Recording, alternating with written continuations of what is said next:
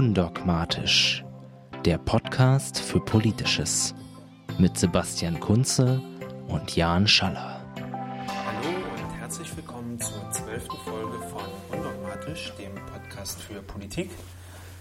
Es hat wieder ein klein wenig länger gedauert seit der letzten Folge, aber das soll uns gar nicht weiter stören. Jetzt sind ja die Feiertage vorbei und wir kommen hoffentlich zurück in unseren alten Rhythmus. Ähm, für heute haben wir naja, drei große und ein kleines Thema äh, vorbereitet. Wir wollen nämlich am Anfang über unsere Veranstaltung sprechen. Yay! Unsere erste ähm, richtige Offline-Veranstaltung. Und dann zu den äh, politischen Themen der letzten zwei Wochen kommen. Nämlich einmal das solidarische Grundeinkommen und die Frage, was ist das eigentlich überhaupt und ist es vielleicht nur ein großer äh, Etikettenschwindel. Dann sprechen wir über das äh, Polizeigesetz in Bayern, was davon zu erwarten ist und warum es vielleicht ein, ähm, eine Gefahr für die Demokratie ist. Schauen wir mal. Und dann bleiben wir in Bayern und gleichzeitig in Berlin. Äh, es gibt nämlich Neues vom Heimathorst, von Horst Seehofer. Der hat in seiner neuen Funktion als äh, Innen- und Heimatminister nämlich über den äh, Familiennachzug von Flüchtlingen gesprochen. Und was es damit auf sich hat, behandeln wir dann als dritten Punkt. Jetzt geht mein, äh, meine Grüße aber erstmal nach Hannover, denn dort sitzt wie immer Sebastian und spricht mit mir. Hallo. Hallo Jan. Die Grüße nach Berlin gehen umgehend natürlich zurück. Ich danke dir für die Vorstellung. Ja. Und würde dann einfach mal übernehmen. Mach mal. Ich mach mal, weil unsere Veranstaltung, die am 27. März stattgefunden hat, in Kooperation mit der Rosa-Luxemburg-Stiftung Niedersachsen, hat in Hannover stattgefunden. Und zwar haben wir am dem besagten Dienstagabend, äh, es war ein Dienstag, da haben wir einen Vortrag gehört von Angelika Tim. Angelika Tim ähm, war Leiterin und des, des Büros in Israel, der Rosa-Luxemburg-Stiftung für viele Jahre, hat davor an der HU Israelwissenschaften äh, unterrichtet. Sie war da Dozentin in dem Seminar, bis es geschlossen wurde. Sie war an der FU und hatte dann mehrere ja, Gastprofessuren an unterschiedlichen israelischen Universitäten inne. Und sie hat eben gesprochen zum Thema Israel und Palästina, binationaler Staat oder zwei Staaten für zwei Völker. Das war auch der, der Titel oder ist der Titel Ihres Buches, oder? Was sie da vorgestellt hat? Mm, Nein, nicht. Nein, Okay. nein. Genau. Denn sie hat nicht nur ihr Buch vorgestellt, sondern sie hat eigentlich einen Vortrag gehalten zu dem Thema, in dem sie einerseits eingeführt hat ins Thema Konflikt zwischen Israel und Palästina und hat ist dann auf ihr Buch gekommen. Dieses Buch, eine Sekunde.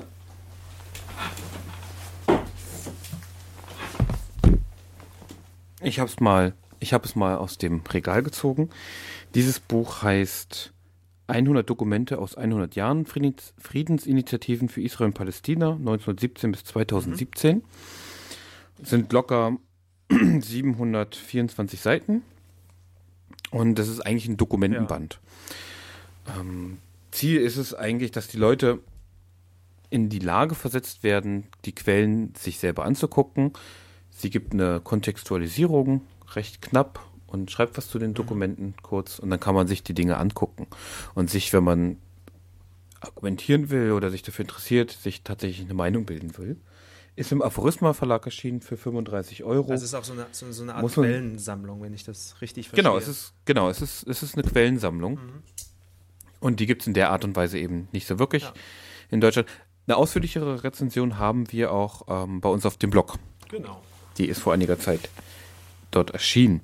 Ich würde sagen, wir packen sowohl einen Link äh, zum Buch als auch zur Rezension in, in die Shownotes rein. Das würde ich auch Kann man sagen. sich das Sehr in gut. Ruhe anschauen. Genau.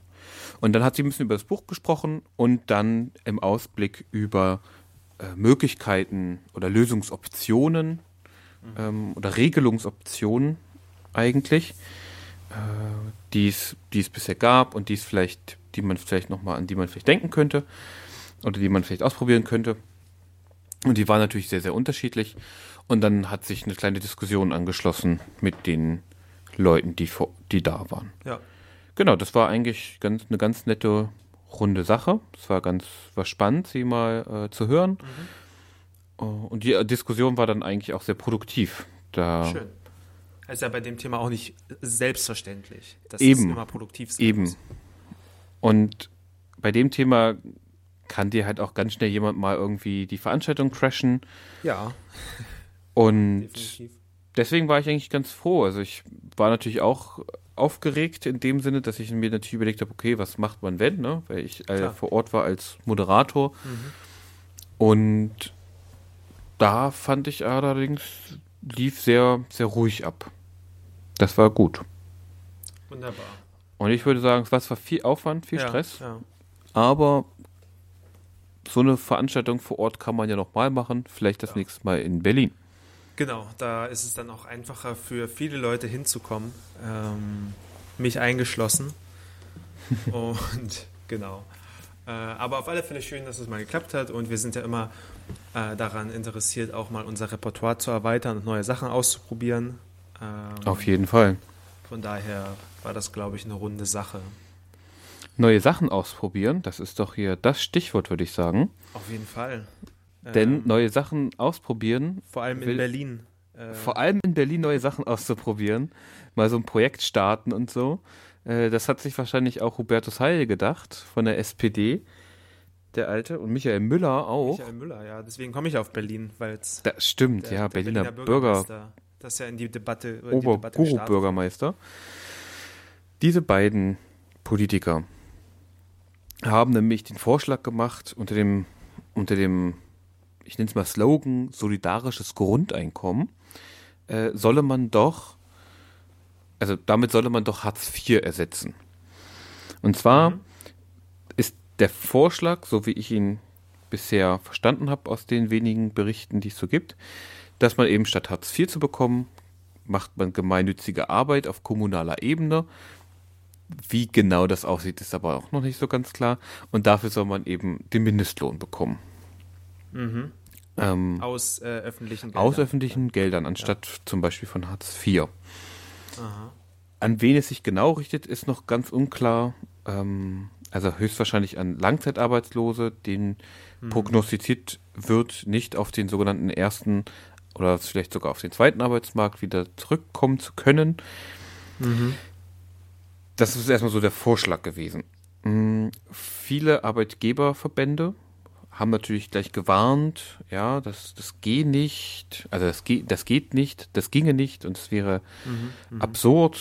Ähm, was war da, weißt du da die Argumentation von, von den Verbänden, warum, warum die das, also was sozusagen ihr, ihre Argumentation war, warum das nicht äh, Na, die Sachen, die ich, die ich gelesen habe, fand ich irgendwie schräg.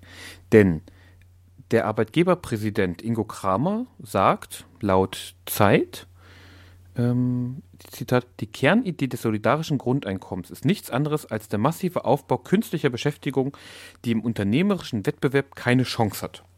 Das ist in Zeiten von Rekordbeschäftigung und Wirtschaftswachstum ein Irrweg. Mhm. Also er sagt eigentlich nicht wirklich irgendwas. Ja. Denn es geht ja gar nicht, äh, ein Unternehmen aufzubauen, das in einem freien Markt konkurriert und im Wettbewerb ist. Nee. Ähm, aber darauf habe ich immer wieder ein bisschen das Problem gehabt bei diesen Ausführungen, die das kritisiert haben oder die, die zitiert wurden, die das kritisiert haben. Mhm. Ging das alles in eine ähnliche Richtung. Als es eigentlich verfehlt ist und die Leute äh, hätten dann ja nicht mehr unbedingt den, den den Anreiz, in ein, in ein sogenanntes richtiges, äh, eine richtige Arbeit zu kommen und so weiter. Das ist halt so ein Problem, weil, also hier sagt auch einer, ähm, ich glaube, der, hm, Moment, hier, der, der Hauptgeschäftsführer des Deutschen Städte- und Gemeindebundes, Gerd Landsberg, mhm. sagte, und da zitiere ich jetzt auch wieder aus der Zeit, Wer wiederum aufgrund von Alter oder Gesundheitsproblemen dem Arbeitsmarkt nicht zur Verfügung steht, kann auch keiner gesellschaftlichen Tätigkeit in Vollzeit nachgehen. Also sie reden da immer irgendwie über Vollzeitarbeit. Das würde ich mich nämlich Sie auch reden- fragen, ob dann genau. damit Vollzeit gemeint, also ob man dann 40 Stunden die Woche arbeiten soll oder 30 oder In 20 den oder Aussagen von den Politikern habe ich bisher nichts gefunden genau dazu. Das ist halt auch eine sehr, sehr vage Idee eigentlich nur gewesen, die da aufgegriffen Ja. wurde, über die jetzt diskutiert wird. Außerdem heißt es ja auch, nach diesem Gerd Landsberg geht es ja nur darum, dem Arbeitsmarkt zur Verfügung zu stehen. Das heißt, man soll irgendwie im Reserve der Arbeitslosenarmee stehen ähm, und zur, sich zur Verfügung halten, dass wir aber in einer Zeit, in der es immer heißt, wir hätten Vollbeschäftigung, einfach oft auch gar keine Arbeitsplätze da sind für die Qualifikation der Menschen. Das interessiert immer niemanden. Die Gewerkschaften hingegen finden das aber irgendwie toll. Also, Okay, beziehungsweise, beziehungsweise der, der DGB-Chef hat dem Handelsblatt zum Beispiel gesagt, es ist doch besser, Arbeit zu finanzieren als Arbeitslosigkeit. Es ist jetzt immer hin zu sagen, okay, es ist wichtig, und das habe ich auch an anderen, von anderen Debattenbeiträgern gelesen, die gesagt haben, hey, hier geht's, beziehungsweise das haben die nicht so gesagt, aber ich würde so sagen, hier geht es eher darum, das Leben von Leuten zu stabilisieren.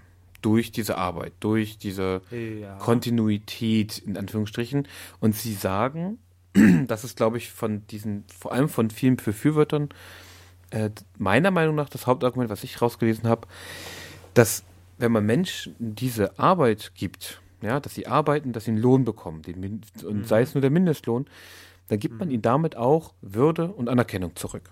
ja. Und das kann ich in einer gewisser Weise verstehen, denn in unserer Gesellschaft hat man de facto ja eigentlich nur eine gesellschaftliche Anerkennung und auch Würde in gewisser Weise, wenn man Arbeit hat.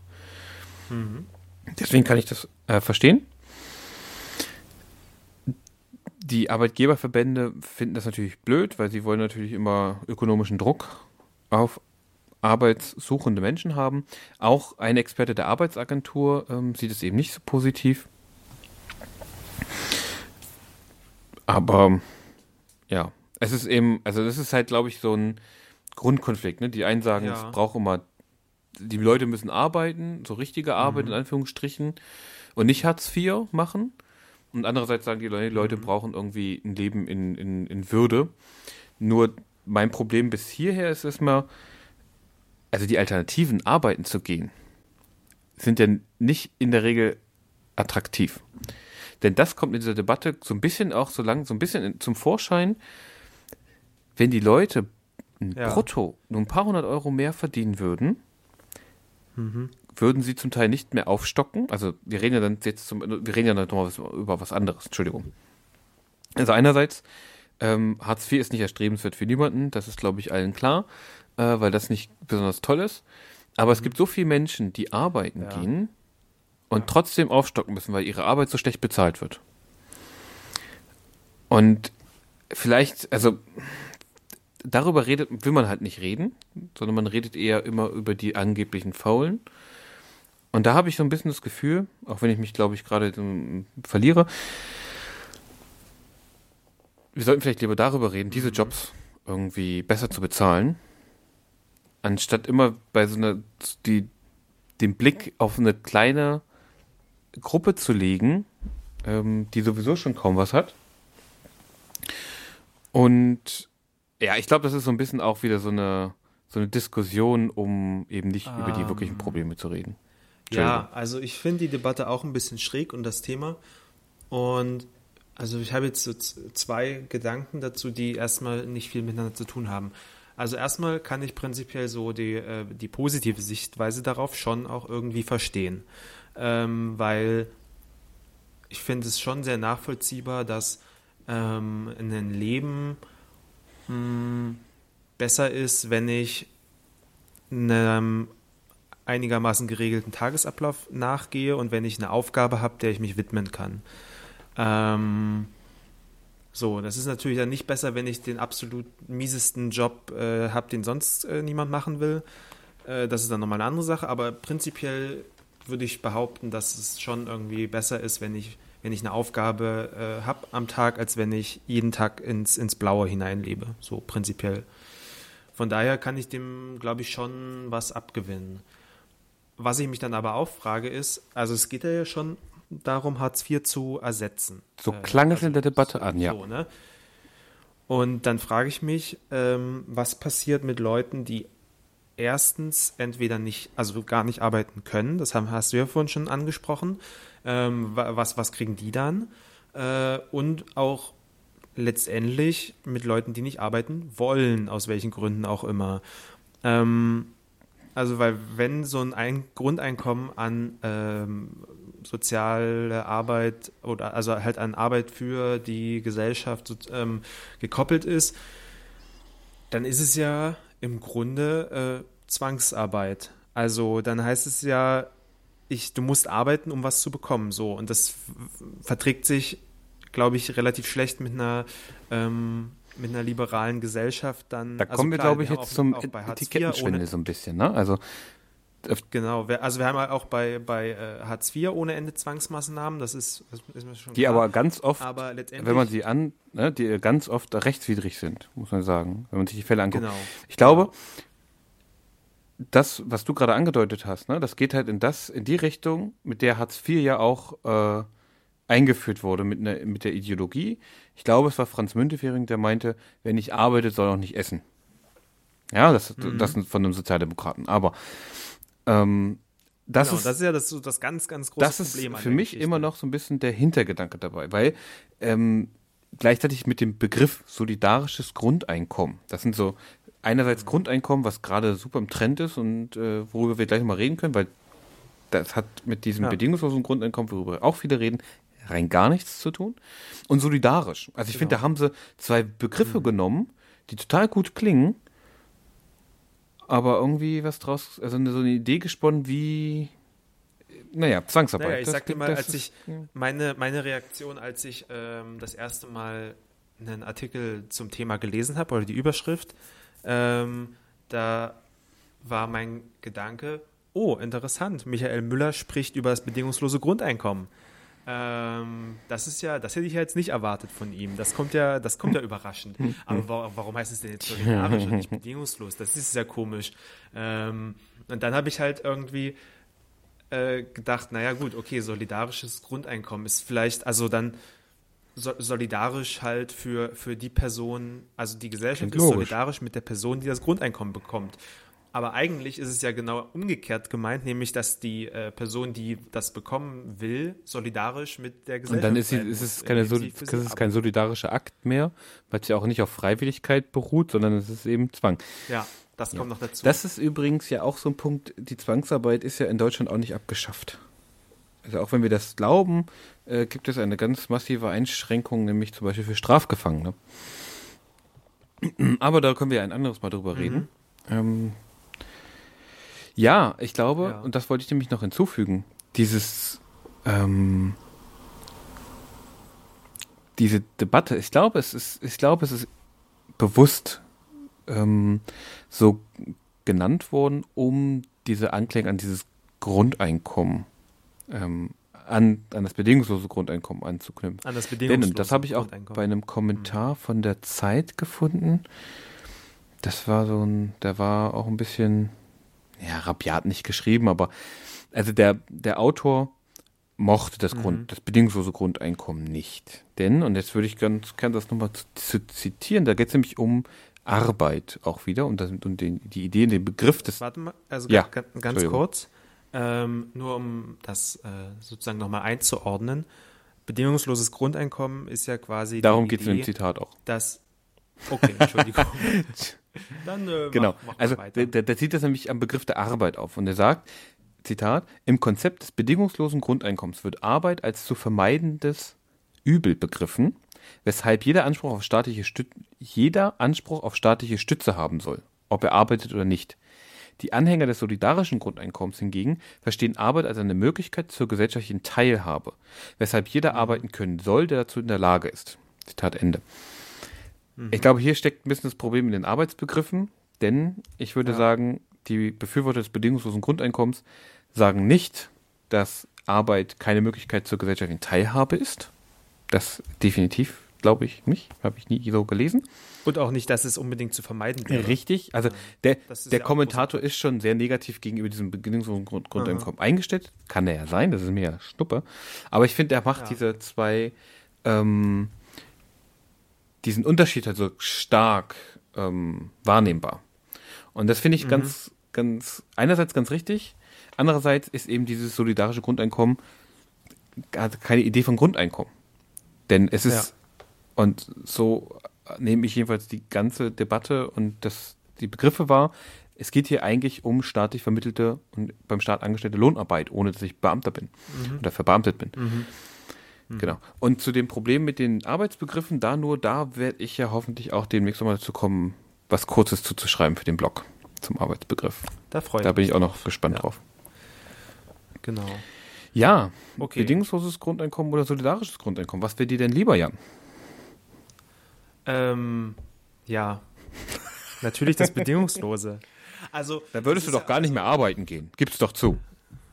Ja, das stimmt. Nee, ich würde wahrscheinlich, also ich habe letztens mal wieder drüber nachgedacht, was ich machen würde, wenn ich, ähm, also bedingungsloses Grundeinkommen ist ja letztendlich die Idee, dass jeder ähm, eine Summe X bekommt, jeder bekommt das Gleiche, völlig egal, ob die Person vorher ähm, für einen Mindestlohn gearbeitet hat oder Multimillionär ist. Ähm, Das spielt überhaupt keine Rolle. Jede Person bekommt die gleiche Summe Geld und die Summe muss dazu ausreichen, um ein würdiges, anerkanntes Leben in der Gesellschaft führen zu können Inklusive gesellschaftlicher Also sprich- Teilhabe, in der Regel. inklusive gesellschaftlicher Teilhabe.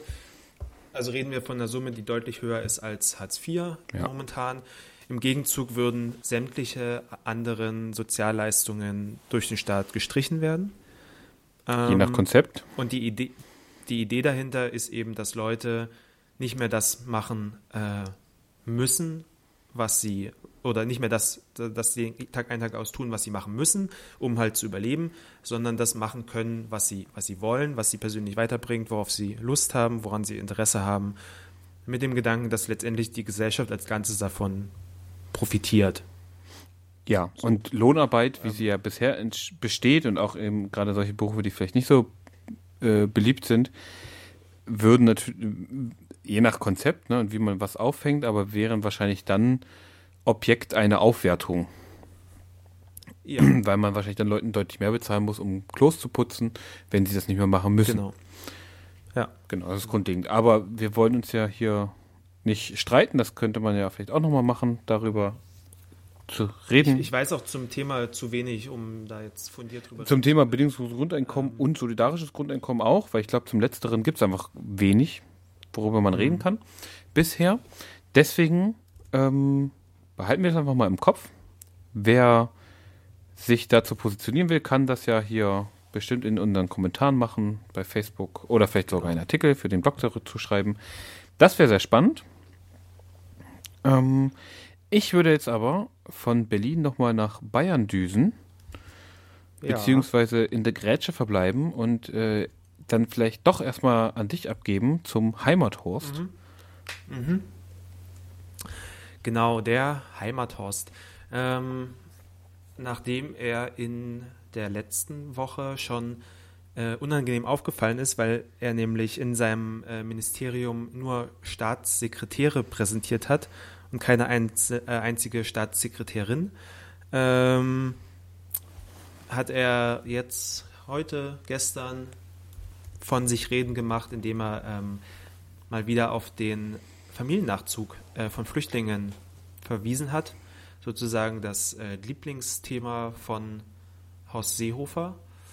Äh, und er hat nämlich gesagt, dass, oder ganz kurz zum Hintergrund, ähm, also zum einen hab, haben wir einen, einen Artikel dazu auf, auf, auf dem Blog auch, den wir mal verlinken werden, wo äh, die aktuelle Lage, ähm, die aktuelle rechtliche Lage zusammengefasst ist und auch was dazu im, äh, im Koalitionsvertrag steht. Aber ganz kurz nur, momentan ähm, ist der Nachzug von Familienangehörigen äh, verboten für subsidiär äh, Geschützte. Das wiederum sind Leute, die momentan äh, einen Schutzstatus in Deutschland haben, aber äh, dass der sozusagen begrenzt ist und sie nicht vollständig anerkannte ähm, Asylbewerberinnen sind. Ähm, genau, die dürfen sozusagen ihre Familienangehörigen nicht nachholen. Das betrifft vor allem viele Menschen aus äh, Syrien und Afghanistan. Ähm, das ist momentan vollkommen ausgesetzt und ab August sollen dann wieder ähm, als Richtlinie 1000 ähm, Menschen pro Monat kommen dürfen. Und jetzt hat Horst Seehofer äh, gesagt, ja, aber nicht, wenn diese Personen Sozialleistungen beziehen. Dann dürfen sie sozusagen keine Familie nachholen. Ja, und dadurch, dass ähm, das, also das betrifft halt wahrscheinlich äh, eine ganze Menge Leute, weil solange ich irgendwie hier nicht als ähm, äh, vollständig anerkannt bin mit, mit einer dauerhaften Bleibegenehmigung und so weiter und so fort, äh, habe ich wahrscheinlich auch im Normalfall keinen Job und äh, beziehe demzufolge Sozialleistungen. So. Und es wäre letztendlich irgendwie ein, also die, die größtmögliche Keule wieder, um, um die Regelung weiter zu, zu Aber umgehen. darf ich ganz kurz? Ähm, also ich habe ja, ja, klar. du hast ja genau zu diesem Thema ja einen Artikel geschrieben bei uns auf dem Blog und den habe ich auch aufmerksam gelesen. Mhm. Mhm. Diesen Familiennachzug betrifft doch eigentlich eine ganz kleine Gruppe, oder? Also ist das jetzt ein Thema, wo die Leute irgendwie das Gefühl haben, da können wir so ein bisschen drauf rumhacken und rumreiten, weil das natürlich so eine kleine Gruppe innerhalb der Gruppe ist? Oder ist das einfach so ein Thema, wo Aber Leute ja wie Horst Seehofer so denken, da können sie ja, da können sie jetzt ähm, irgendwie so rechtsradikal und rechtsextrem oder rechtspopulistisch oder wie auch immer man es nennen will, ja äh, hm. gegen Leute herziehen. Äh, oder du sagst, es ist doch keine kleine Gruppe? Also nicht, nicht so, so äh, klein, weil ähm, also zum, zum Hintergrund vielleicht äh, so 2015 bis, glaube ich, ich müsste selbst nochmal kurz nachgucken, aber ich glaube so bis Frühjahr 2016 rein ähm, wurden, äh, wurde, wurde Syrerinnen und Syrer mehr oder weniger grundsätzlich Asyl mhm. gewährt, ähm, was auch nachvollziehbar ist aus offensichtlichen Gründen. Und dann hat man aber entschieden, ähm, nur noch mhm. subsidiären Schutz zu gewähren, also sprich diesen ja ähm, diesen vorübergehenden Schutz, der dann aber nach äh, zwei Jahren, glaube ich, ausläuft.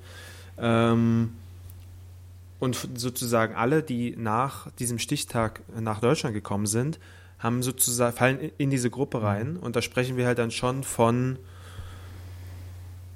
mehreren hunderttausend Menschen auf alle Fälle, die nur subsidiär geschützt sind. Und die demzufolge dann auch keine oder momentan keine Familienangehörigen nachholen können. Mhm. Okay, dann ist es eine trotzdem, ist eine größere Gruppe. Ja. Ja, gut. Genau, und wieder was gelernt. Die Reaktion oder was, ja, die Reaktion von den Grünen war, äh, dass sie diesen Vorstoß kritisiert haben, weil es nämlich gegen die Kinderrechte verstößt. Und das ist auch ein ganz spannender Punkt, der ist mir erst aufgefallen, als ich äh, zu dem Artikel damals recherchiert habe ähm, dass ja schon diese gesamte Regelung eigentlich gegen die Kinderrechtskonvention verstößt, die Deutschland aber ähm, unterzeichnet hat. Nämlich insofern, als dass Kinder Recht haben auf äh, Eltern letztendlich und auf ja. Genau, aber ich meine, das ist ja nichts Ungewöhnliches, dass die Bundesrepublik auf ihre eigenen ratifizierten, in dem Fall UN-Kinderrechtskonvention, das ist nicht das erste Mal, ja eigentlich ja. scheißt. Ja, genau, aber es ist also ich fand es dann halt schon auch nochmal empörend sozusagen, als ich gemerkt habe, dass das der Fall ist eigentlich, dass das völlig ignoriert wird, dass eben äh, unbegleitete minderjährige Flüchtlinge mh, hm, von dem Familiennachzug oftmals ausgeschlossen sind, eben wegen des Schutzstatus und ihnen sozusagen eine Zusammenführung mit, ihrer, mit ihren Eltern oder mit ihren Geschwistern verwehrt wird durch die, durch die Bundesregierung und die Politik der Bundesregierung. Ähm, und den Punkt haben die Grünen jetzt wieder aufgegriffen und das äh, in meinen Augen völlig zu Recht äh, moniert oder angeprangert. Aber es ist ja eigentlich schon ein bisschen traurig, dass wir jetzt schon, dass, dass, dass es keine in dem Sinne normale Debatte ja mehr geben gibt, sondern wir, mhm.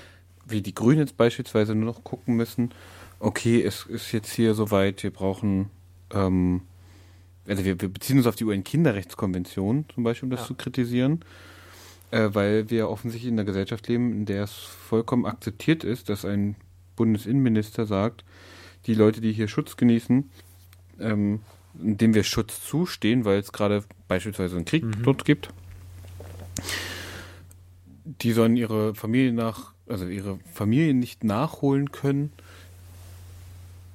weil die ja offensichtlich ja nicht gefährdet sind. Ja. Oder warum? Also, ne, weil man sie einfach nicht da haben ja. will. Das ist ja genau. de facto so der Punkt. Man will sie nicht ja, haben, genau. mit der Begründung, also, äh, unsere angeblichen Wähler möchten das nicht. Die Bundesbürger also würden das nicht Schutz wollen. Ist ja ein, letztendlich ein Instrument, was durchaus Sinn machen kann, wenn eben eine Rückkehrperspektive, also eine freiwillige Rückkehrperspektive tatsächlich da ist und realistisch ist. Ja, ich könnte mir das halt vorstellen, wie keine Ahnung, irgendwo ist gerade, war gerade ein Erdbeben oder so, ne? Und dann kann man irgendwie absehen, okay, die Leute können da gerade nicht wohnen, das muss erstmal wieder alles aufgebaut werden und dann wollen sie aber eh auch wieder zurück und, und dann, ja, von mir aus. Äh, mag es sicherlich auch noch andere Fälle geben. Aber in einem Fall wie Syrien, ja, wo einfach so viel, ähm, es so viel äh, symbolische und auch real verbrannte Erde gibt und wo einfach so viele Leute nie wieder dahin zurückkehren können werden, wo sie mal gewohnt haben vor fünf mhm. oder sechs Jahren, aus verschiedensten Gründen, ähm, ist es einfach nur ein sehr offensichtliches politisches Manöver, überhaupt diesen subsidiären Schutz zu, zu nehmen und sozusagen den Druck der Rückkehr äh, aufzubauen. Ähm, und dann die Leute nicht, nicht generell ihnen, ihnen ganz normal ähm, Asyl zu gewähren. Ähm, das ist ja schon, schon das erste Ding. Und daran schließt sich dann halt so sowas an, dass diese, ähm, diese ja. Ausnahmen oder, oder Regelungen wie eben ausgesetzten Familiennachzug überhaupt erst möglich werden. Ja, also wenn wir, wir, wir würden darüber ja gar nicht reden, wenn die Bundesregierung einfach das tun würde, was an der Situation angemessen wäre, nämlich Asyl zu gewähren äh, auf, auf unbegrenzte Dauer. Verstehe. Ja. Hm. Weh. Genau. Und also vielleicht eine ganz kleine Sache noch, wenn ähm, sich noch jemand fragt, was eigentlich von der Bürgerrechtspartei FDP äh, übrig geblieben ist, dann hat äh, Christian Lindner das wieder hervorragend hervorgekehrt und aufgezeigt. Er sagt nämlich zu dem Vorstoß, ähm, ich begrüße eine restriktive Handhabung des Familiennachzugs. Die Aufnahmekapazität, Aufnahmekapazitäten sind eben endlich. Ähm, er sagt dann noch, dass 1000 eine willkürliche Zahl sei, die man ausdrücklich nicht jeden Monat erreichen äh, sollte. Und hängt dann noch kurz an, dass ähm, der auch eine positive Komponente fehle, nämlich dass äh, Integrationsleistungen äh, auch honoriert werden müssten. Ja, das ist letzt Ich frage mich mhm. jetzt gerade, ob äh, Frau Schnarrenberger, Leuthäuser, Leuthäuser Schnarrenberger, äh, ist sie eigentlich schon ausgetreten aus der ich glaube FDP? Nicht, ich bin mir aber gerade nicht ganz sicher. Also mit die Frau würde ich ja gerne auch nochmal interviewen irgendwann. Haha. Ähm, weil, ich meine, die ist zurückgetreten als Bundesjustizministerin, mhm. nachdem ein Gesetz verabschiedet wurde, gegen das sie massiv äh, protestiert hat und gegen das sie war. Welch, welches war das damals? Das war damals der große Lauschangriff. Aha. Da gibt's, da habe ich beim Deutschlandfunk letztens ein ganz äh, spannendes Feature gehört. Und also ich meine, also so, also ja, die FDP verändert also sich. Eine richtig, sozusagen eine echte Bürgerrechtlerin. Eine echte äh, Bürgerrechtlerin, auch eine echte Liberale. Also ich meine, äh, also ja. Kapitalismus ist, ist top und so bei ihr. Ja. Aber Bürgerrechte. Abwehrrechte ja Menschen, gegenüber dem Staat. arbeiten, so, ne? Mit denen kann man irgendwie, da, da gibt es äh, auch noch, also da gibt es Gemeinsamkeiten, womit man, über dann wirtschaftspolitische Fragen kann man nochmal ganz anders reden, äh, aber so vom Prinzip her wäre mir natürlich eine, eine FDP äh, der Leuthäuser Schnarrenbergers ähm, sehr viel lieber als eine Christian Lindner FDP. Mir auch, dann hätte man hätte einen zivilisatorischen und irgendwie einen liberalen Grundkonsens ja. in der Gesellschaft, der kaputt gegangen ist. Merkt man auch, dass man irgendwie, na, sagen wir mal, diesen, diesen, in meinen Augen, die, das, was das Grundgesetz machen möchte, mhm. die, die Grundwerte, die man dort eingezogen hat. Und ich glaube, das ist halt nicht nur im Diskurs, mhm. dass man immer wieder eigentlich meiner Meinung nach de facto auf diese, auf diese, auf das Grundgesetz tritt und herabblickt mit solchen Sachen, sondern dass man jetzt auch aktiv selber ähm, auf Länderebene beispielsweise Gesetze macht, um meiner Meinung nach die Ideen des Grundgesetzes zu revidieren. Mhm. Das war jetzt meine Überleitung, äh, um zum Beur bayerischen Polizeigesetz Ja. zu kommen. Bayern will im Mai ein neues Gesetz verabschieden, in dem die Befugnisse und Kompetenzen etc. der Polizei geregelt sind. Mhm.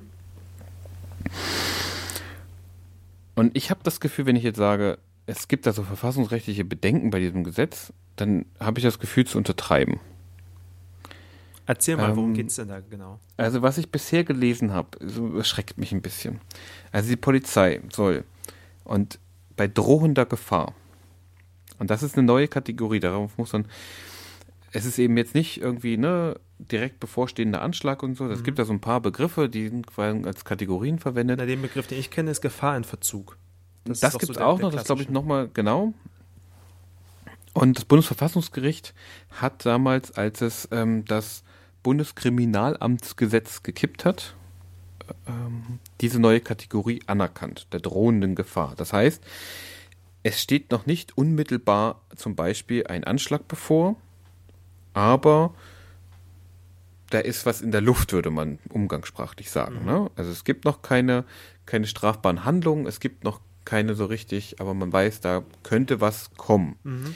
Ist aber sehr unbestimmt. Ne? Also der, der Begriff ist selber noch unklar und umstritten ein bisschen. Und darauf bezieht sich äh, der Entwurf dieses Gesetzes stark. Und das benutzen sie, um zu begründen, wenn das ist, dann kann beispielsweise die Polizei fast alle Möglichkeiten, die sie hat, eine Straftat zu beweisen, zu untersuchen und zu verfolgen, nutzen. Bis auf Rasterfahndung und noch eine Sache. Sie können also, also und inbegriffen ist in den Polizeimitteln, die dann zur Verfügung stehen, Wohnraumüberwachung. Das heißt Eingriff in die Privatsphäre, also massiver Eingriff in die Privatsphäre, in die privaten Ja. Wohnräume und die Überwachung quasi deiner digitalen Welt, inklusive der Daten in deiner Cloud. Bedarf es dafür einen, einen Richterbeschluss oder ist das einfach, das einfach Das ist noch unklar. Aha. Also Ja, es soll eher zur Verfügung stehen, ohne richterliche. Aber wie gesagt, ne, so die Entwürfe, die da, naja, Mhm. das, das wird sich vielleicht noch ein bisschen verändern. Die größte, ähm, der größte Einschnitt ist allerdings, dass Menschen, die man als Gefährder einstuft, also die die Polizei als Gefährder einstuft, Mhm. die kein Verbrechen, keine Straftat begangen haben, dass man die einsperren kann. Oha, krass. Also präventiv, präventiv. sozusagen. präventiv einsperren kann, ohne eine Begrenzung. Mittlerweile gibt es, also die, diese Möglichkeit gibt es in deutschen Polizeigesetzen schon, mit einer Grenze von zwei bis 14 Tagen, also je nachdem, wo man ist. Mhm. Bayern möchte das ähm, unendlich machen. Aber Entschuldigung, also das, Es soll eine, es, die, die, also sie ziehen quasi eine Überprüfung mit ein, Mhm. angeblich so alle drei Monate ein Richter das verlängern. ja, aber Entschuldigung, das kann doch Oder das, eben nicht. Das kann doch nie und nimmer, wenn so ein, wenn dieses Gesetz käme in, in der Form, kann das doch nie und nimmer Bestand haben vor dem Bundesverfassungsgericht. Also wenn, wenn doch. Das wird wenn, sich zeigen. Das ist Bundesverfassungsgericht ganz gruselig. Das, wenn das Bundesverfassungsgericht sowas zulassen würde, dann würde ich wirklich komplett den Glauben an den deutschen Rechtsstaat verlieren. Ja, also ich meine, ja, ich glaube auch. Also gerade dieses letzte Instrument, selbst wenn ein Richter, und das habe ich in einem Kommentar gelesen, fand ich ganz, ganz interessant, da sitzt ein Richter dann, der soll das entscheiden. Ähm, erstmal, wie soll er einschätzen, ob dieser sogenannte Gefährder immer noch gefährlich ist? Der sitzt ja in Haft. Der, also, ne, wie gefährlich ist der denn dann noch? Also erstmal da dann zu entscheiden, der ist ja gar nicht mehr gefährlich, ihr müsst ihn freilassen. Welcher Richter macht das? Ja. welcher Richter macht das auch vor dem Hintergrund von äh, Fällen wie Amri, also dem Mhm. Anschlag auch am Breitscheidplatz? D- diese Verantwortung wird doch niemand wirklich übernehmen. Also es ist halt, es birgt eine ganz große Gefahr. Und ich glaube, das sind Instrumente, denn auch schon mit, also nicht nur mit diesem, mit dem Einsperren, sondern auch mit den Möglichkeiten mhm. der Überwachung, die die Polizei an die Hand bekommt. Die Polizei darf auch präventiv V-Männer einsetzen. Was, also, und V-Männer einschleusen. In, in dem Fall? Also ich, hundertprozentig kann ich dir ehrlich gesagt nicht sagen. Aber du musst halt keinen ganz konkreten Verdacht haben. Okay. Ja? Und jetzt muss man das sozusagen um V-Männer Soweit ich weiß, brauchst du schon einen deutlichen Verdacht. Ja. Das soll zwar von einem Richter dann abgesegnet werden, aber die Möglichkeiten werden immer weiter ausgeweitet. Und es werden vor allem die Möglichkeiten der Polizei, geheimdienstlich, also nachrichtendienstliche Informationsbeschaffungsmaßnahmen anzuwenden, ausgeweitet. Ja. So. Es gibt aber eigentlich eine Trennung zwischen Geheimdienst und Polizei seit, 19, also seit 1949, seit der Entstehung der Bundesrepublik, aufgrund der Erfahrung im Nationalsozialismus. Genau, aus, aus gutem Grund. Also es gibt, es gibt gute Gründe, dass der Geheimdienst nicht auch die Polizei ist und andersrum. Ja. Diese Grenze verwischt. Meiner Meinung nach verwischt auch gleichzeitig mit diesem Instrument oben, mit, der, mit dem Verhaften und so weiter, auch, ähm, also damit wird meiner Meinung nach ein Instrument eingeführt, um eine repressive und eine autoritäre ähm, Herrschaft installieren zu können. Denn selbst wenn, und Bayern gehört noch zur Bundesrepublik Deutschland, Bayern ist äh, quasi ein Bundesland auf den Füßen der Verfassung. Mhm. Aber wenn solche Instrumente Schule machen und in allen Bundes Landespolizeigesetzen eingeführt werden, bietet das eine Gefahr in dem Sinne, dass wir ein Instrument haben, dass jemand, der an die Macht kommt, eine Partei, eine Gruppe, wer auch immer an die Macht kommt, das nutzen kann, um massiv die Bevölkerung zu unterdrücken. Mhm. Und ich glaube, solche Instrumente müssen wir vor allem auch aufgrund unserer vielfältigen Geschichte, auch auf unserer jüngeren Geschichte, einfach konsequent ablehnen. Ja. Und ich rede jetzt noch nicht mal davon, dass die Polizei jetzt auch nochmal Handgranaten in die Hand kriegen soll. Das ist ja das nächste Ding, so diese Militarisierung der Polizei, was wir, das, das ist ja mehr oder weniger ein weltweiter Trend, den sehen wir ja in vielen Ländern, ähm, jetzt auch zunehmend in Deutschland, ja. Aber das, das fand ich äh, ganz spannend, weil, also die Gewerkschaft der Polizei, also die gemäßigte ah. Gewerkschaft, ne, ähm, in Anführungsstrichen gemäßigt, die hat das kritisiert, diesen Entwurf. Natürlich nicht vollständig, sondern bestimmte Dinge finden sie gut, ich meine, das ist die Polizei, ist klar, mhm. aber die unbegrenzte Haft lehnen sie, soweit ich mich erinnere, ab. Was sie vor allem auch ablehnen, ist äh, diese Militarisierung der Polizei. Das fand ich sehr spannend. Sie sagt, dass ähm, wir wollen, also wir brauchen keine Waffen, Eben. die also Granaten ja, verschießen. Das ist ja auch so der Punkt. Also was, ja. äh, was für ein Szenario äh, will man denn entwerfen, um sowas zu rechtfertigen? Also äh, keine Ahnung, so, so, so ein, die haben jetzt, es gibt jetzt ja auch irgendwie diesen, diesen Survivor R oder so, was irgendwie so ein gepanzertes Riesengefährt ist, womit äh, die Polizei dann rumfahren kann. Ähm, Granaten, also in, in was für einem polizeilichen Szenario in Deutschland äh, soll man das denn einsetzen müssen? Ich glaube, es wird, also ich habe, ich, es, es ist mir nicht bekannt, Jan, es ist mir echt nicht bekannt. Das Einzige, was ich mir vorstellen kann, ist, dass argumentiert wird mit Terroranschlägen oder mit Terror, mit Terror grundsätzlich. Das ist gerade die ja. Begründung für alles. Und ich meine, muss sich ja auch mal überlegen, ähm, dass wir reden hier über Streifenpolizisten. Mhm. Wir reden ja noch nicht mal, und ich meine, jedes Bundesland hat ein SEK und ein MEK. Ja. Also ein mobiles Einsatzkommando und ein Sondereinsatzkommando. Mhm. Beziehungsweise mehrere davon. Mittlerweile gibt es und das, da hat sich äh, wahrscheinlich irgendein Innenminister einen Traum erfüllt. Es gibt ja die äh, auf Bundesebene bei der Bundespolizei die, Gott, die heißen BFE. Einheiten. Beweissicherungs- und Festnahmeeinheit. Dankeschön, das ist ein blödes Wort. Und es gibt jetzt die BFE Plus Einheiten. Die sind, das sind 250 Mann, die haben eine äh, Zusatzausbildung erhalten. Das ist jetzt quasi die Spezialeinheit die sind in Dienst gestellt worden, sind 250 Leute, sind allerdings aus regulären BFE-Einheiten rausgezogen worden. Mhm. Zu deren Bewaffnung also gehört das G36. Also das Standard Sturm, das Standardsturmgewehr der Bundeswehr. Diese BFE Plus Einheiten werden im Innern eingesetzt oder sollen eingesetzt werden. Bei entsprechenden Gefährdungslagen heißt es. Also man, man rüstet hier, das ist halt Ja. das, was du meinst mit dem Trend, man rüstet hier auch systematisch auf. Und ich glaube, es wird entweder die, also ich glaube, man sorgt hier für einen Ersatz dafür, dass man die Bundeswehr nicht im Innern einsetzen kann. Oder darf.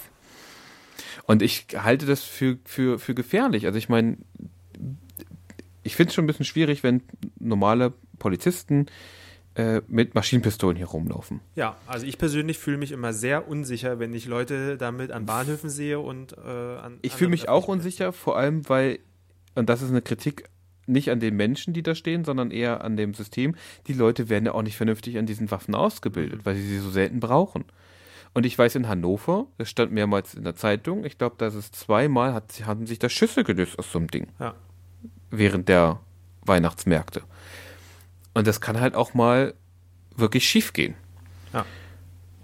Ich weiß nicht, ob man quasi, und das ist auch der, ähm, die Begründung gewesen, die ich gelesen habe, für die große Bewaffnung dieser BFE Plus Einheiten mit dem G36, dass äh, das Szenario ist, dass da Terroristen mit Kalaschnikow stehen und man möchte ja in der ähm, Feuerkraft ebenbürtig sein. Ja, aber selbst das Ich Argument weiß- ist, ist doch irgendwie Richtig. großer Quatsch. Also wenn uns eins gelehrt hat in den äh, letzten Jahren von äh, terroristischen Anschlägen, dann doch irgendwie, dass der Trend zu äh, kleinen Einzelnen, also Einzelpersonen geht oder kleinen Gruppen, die sehr mobil sogenannte weiche Ziele angreifen mit irgendwie Waffen, die sie problemlos, äh, also ne, Naja gut, die, also die, die, jetzt- es- in Frankreich, Charlie Hebdo, das Ja, waren ja. Kalaschnikows, ne? Also, ja, aber es fährt jetzt niemand mit einem Panzer auf, wo man irgendwie eine Granate bräuchte, um die, um die Person Ja, zu neutralisieren. So, ne? das Richtig. Auch die organisierte Kriminalität ist nicht so weit in Deutschland. Also, beziehungsweise die ist weiter in Deutschland.